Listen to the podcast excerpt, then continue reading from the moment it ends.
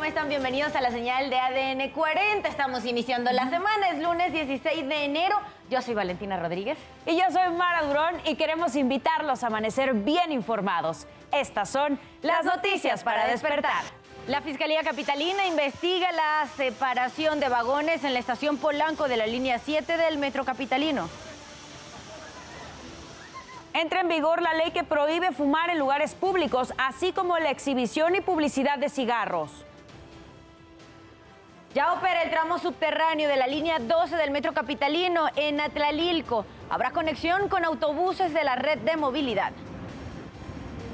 Por los periodistas muertos y desaparecidos en México, realizan jornada de oración en la Basílica de Guadalupe. Avionazo en Nepal dejó 68 muertos. Un pasajero grabó el momento del impacto.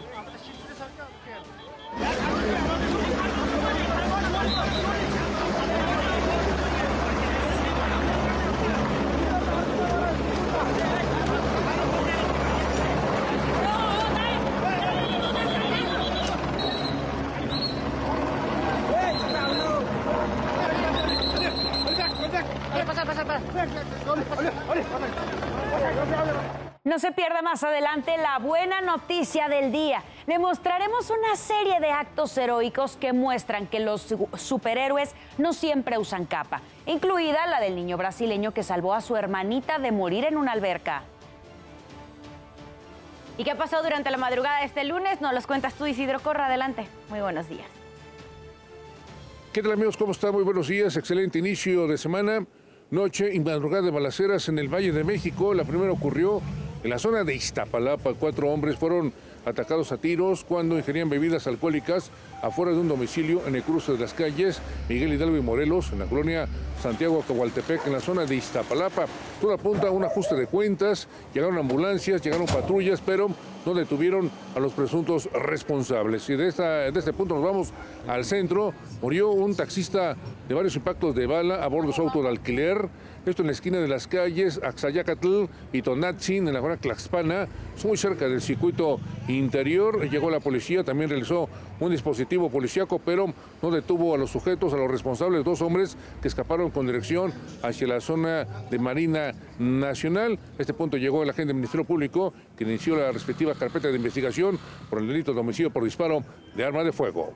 Amigos, el reporte que tenemos esta mañana. Gracias Isidro, muchísimas gracias por toda la información. Oigan, la invitación como cada madrugada es a que visite, a que navegue nuestro portal www.adn40.mx. Encontrará aquí información de todo tipo, economía, política del mundo, entretenimiento y hasta deportes en el momento que usted lo requiere, en el momento que usted lo necesite. Si aún no ha salido de casa este lunes 16 de enero, aquí le tenemos algunas recomendaciones viales. Por ahora se registra buen avance en Avenida Marina Nacional de Calzada General Mariano Escobedo hacia el circuito interior. También se registra buen avance en Avenida Insurgentes entre Anillo Periférico y Eje 10 Sur en ambos sentidos. Puede circular por ambas validades sin ningún problema. Ahora bien, el pronóstico del tiempo, el clima para el día de hoy, si usted vive en la zona norte de nuestro país, le tenemos algunas recomendaciones para que considere. Tenemos presencia todavía del Frente Frío número 24, ya se aproxima el Frente Frío número 25, pero ¿qué nos traerá y qué nos deja este?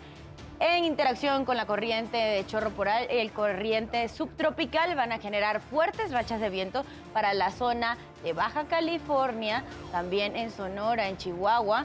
Se van a regenerar incluso varias tolvaneras con rachas de viento entre 90 y 100 kilómetros por hora, hay que considerarlo si vive en esa zona del país. En el resto del territorio casi se va a registrar buen tiempo para todo el territorio nacional, menos para las costas de Jalisco, Michoacán. ¿Por qué? Porque esta corriente de vientos en máxima altura van a registrar olas entre 2 y 4 metros de altura, así que debe tomarlo en cuenta. Sigue el, el, frío afectando la zona serrana, sobre todo de la zona norte, pero también del centro del territorio nacional, así que hay que abrigarse todavía. En ADN 40 evolucionamos y queremos estar más cerca de todos ustedes, por eso la invitación, como siempre, es a reportar a través de nuestras redes sociales utilizando el hashtag Ciudadano en tiempo real. Ahí nos puede dejar cualquier denuncia, reporte, ayuda, incluso situación que le inquiete. De hecho, en nuestras redes sociales nos denunciaron a estos automovilistas que se estacionan en la banqueta de insurgentes frente a la estación del Metrobús La Joya, rumbo a Cuernavaca.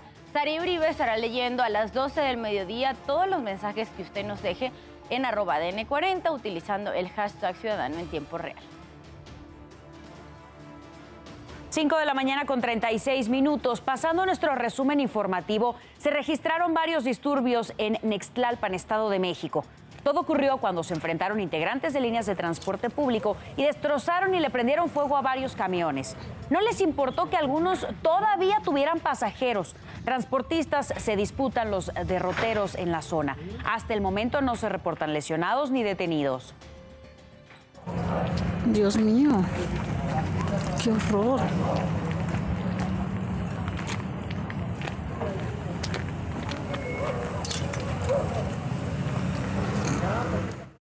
Hoy se reanudan las clases en la Escuela Nacional Preparatoria número 8 de la UNAM, luego de que directivos del plantel atendieron las peticiones del pliego petitorio que realizó la comunidad estudiantil.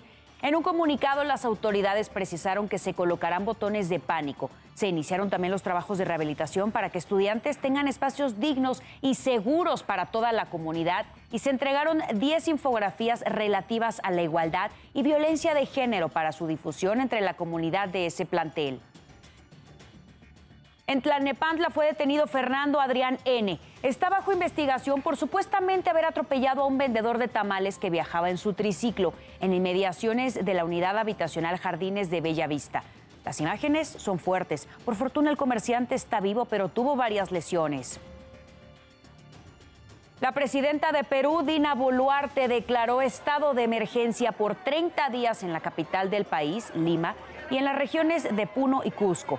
También hay restricciones en las provincias de Andahuaylas, Tapurapa y, y Mariscal Nieto y en el distrito de Torata, así como en cinco carreteras nacionales. Esto sucede luego de semanas de violentas protestas que han dejado al menos 42 muertos. Un día antes de entrar en vigor la declaratoria, manifestantes salieron a las calles de Lima para protestar contra Boluarte y exigir la libertad del expresidente Pedro Castillo.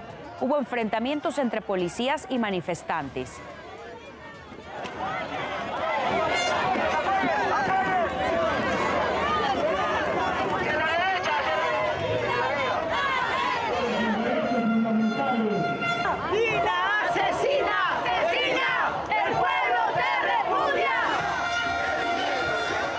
Son las 5 con 38 minutos de la mañana, pasamos a asuntos de urbe y es que ya reabrió el tramo subterráneo de la línea 12 del metro y el recorrido será desde la estación Miscuac hasta Atlalilco. La luz al final del túnel llegó después de un año y ocho meses. Y este domingo regresaron a rodar los trenes de la línea 12. La ceremonia de reapertura del tramo subterráneo que va de la estación Miscuac a la estación Atlalilco fue encabezada por la jefa de gobierno capitalino Claudia Sheinbaum y con el vagón a reventar, pues hasta un músico le puso ritmo al recorrido. Vivo enamorado de tu boca bella. A su salida, las puertas se abrieron para el público en general. Es muy significativo, ¿no? Todo lo que está pasando alrededor de la reapertura, ¿no? Es significativo para los usuarios y yo creo que también para la gente que trabaja aquí. La reapertura disminuyó los tiempos de traslado de muchos como Irma. El recorrido que hacían en más de una hora, aseguran, ahora lo harán en 20 minutos. Para los que venimos de, de Iztapalapa para acá, sí ayuda muchísimo. Pues muy tranquilo, este, se ve muy bien y ojalá y pues este, a todo mundo la verdad nos ayuda porque sí es, una, este, es un transporte que la verdad nos acorta tiempos. Y a casi dos años del colapso del tramo elevado, justo en la intersección Olivos-Tezonco, muchos regresaron sin miedo de volver a subirse en el metro. Yo siempre me sentí seguro en esta área, la subterránea. La que sí, la verdad, siempre me dio inseguridad fue la. ¿Cómo se dice esto? El elevado. En total, son 13 los trenes que harán recorridos de 20 minutos y trasladarán a 175 mil pasajeros. Atlalilco funcionará como terminal provisional. A partir de ese punto, continuará el servicio de apoyo de autobuses RTP. Con imágenes de Aldo López y Marco Cadena, Jessica Moguel, Fuerza Informativa Azteca. La jefa de gobierno también habló de las fallas atípicas que han ocurrido en los últimos días en otras líneas de Metro Capitalino. Señaló que han tenido que ver con sucesos intencionados. Indicó que la Guardia Nacional en las instalaciones del metro están para resguardar a los usuarios. Además, negó que se trate de una militarización. Que la Guardia Nacional está para cuidar y para proteger a los usuarios del metro. Para todos aquellos que dicen que esta es una militarización del metro, es absolutamente falso. La Guardia Nacional es una institución de nuestro país y es tan falso que ni siquiera van armados.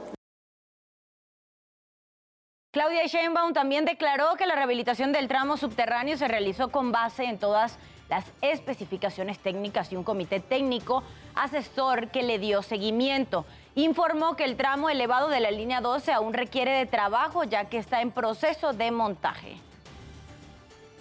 Se sigue trabajando de manera muy ardua. Eh, cada uno de los tramos entre columna y columna, que son más de 250, requiere de un proyecto ejecutivo especial. Todo lo que significa la elaboración de las piezas ya está terminado y ahora se está en el proceso de montaje. La Fiscalía Capitalina informó que investiga la separación de vagones de un convoy de la estación Polanco de la línea 7 del metro. Señaló que personal ministerial, peritos y policía de investigación acudieron al lugar para recabar indicios el director del metro, Guillermo Calderón, señaló que este incidente ocurrió aproximadamente a las 3 de la tarde con 47 minutos y se trata de una situación totalmente atípica. Para apoyar los usuarios se desplegaron unidades de RTP que brindaron servicio de Tacubaya, de Tacuba a Tacubaya en ambos sentidos. 5 de la mañana con 43 minutos, pasando temas internacionales. Al menos 68 personas murieron este domingo cuando un vuelo nacional se, estrelló en Pokhara, en Nepal. Es el peor accidente aéreo en el país en tres décadas. Cientos de trabajadores de rescate todavía recorren la ladera donde cayó el vuelo eh, que transportaba 72 personas desde la capital, Katmandú. Y decenas de personas salieron a las calles de San Salvador para expresar su oposición contra la intención de reelegirse del presidente Nayib Bukele. Durante la manifestación, los inconformes criticaron su política de seguridad tras implementar un estado de excepción para acabar con la violencia de pandillas. La constitución de El Salvador prohíbe que los presidentes ocupen el cargo de manera consecutiva y Nayib buscará su reelección en el año 2024. El presidente de la Cámara de Representantes, Kevin McCarthy, pidió al Congreso de Estados Unidos investigar el hallazgo de documentos clasificados en una de las residencias privadas del presidente Joe Biden. Los comentarios se producen después del nombramiento de Robert Hurt como el fiscal especial para investigar a Biden. El republicano también denunció la forma en la que el Departamento de Justicia lleva el caso debido a que no se le dio la misma importancia como se hizo con los documentos encontrados en la mansión de Donald Trump en Mar-a-Lago. Eric Adams, alcalde de la ciudad de Nueva York, visitó varios puntos de la frontera de Texas con México. El viaje se realizó horas después de que Adams presentó una solicitud de ayuda mutua de emergencia al estado de Nueva York para acoger a los migrantes. Nueva York ha tenido un aumento de migrantes debido a que los gobernadores de estados republicanos fronterizos los han trasladado a ciudades demócratas en autobús. Al menos 50 personas fallecidas y varios heridos dejó el estallido de un misil ruso en un edificio de departamentos de la ciudad de Dnipro, en Ucrania. De acuerdo con el presidente ucraniano Volodymyr Zelensky, los trabajos de rescate continuarán mientras exista la posibilidad de encontrar sobrevivientes. Este es el último ataque ruso que tenía objetivo infraestructura crítica. На зараз в переліку загиблих 30 людей, в тому числі одна дитина, дівчинка, їй було 15 років. Є повідомлення про те, що двоє дітей залишились без батьків. Мої співчуття усім, хто втратив своїх рідних. Y usted ya está bien informado y con todos los datos que necesita saber antes de salir de casa. Por favor, manténgase conectado en todas nuestras plataformas porque ADN 40 siempre conmigo.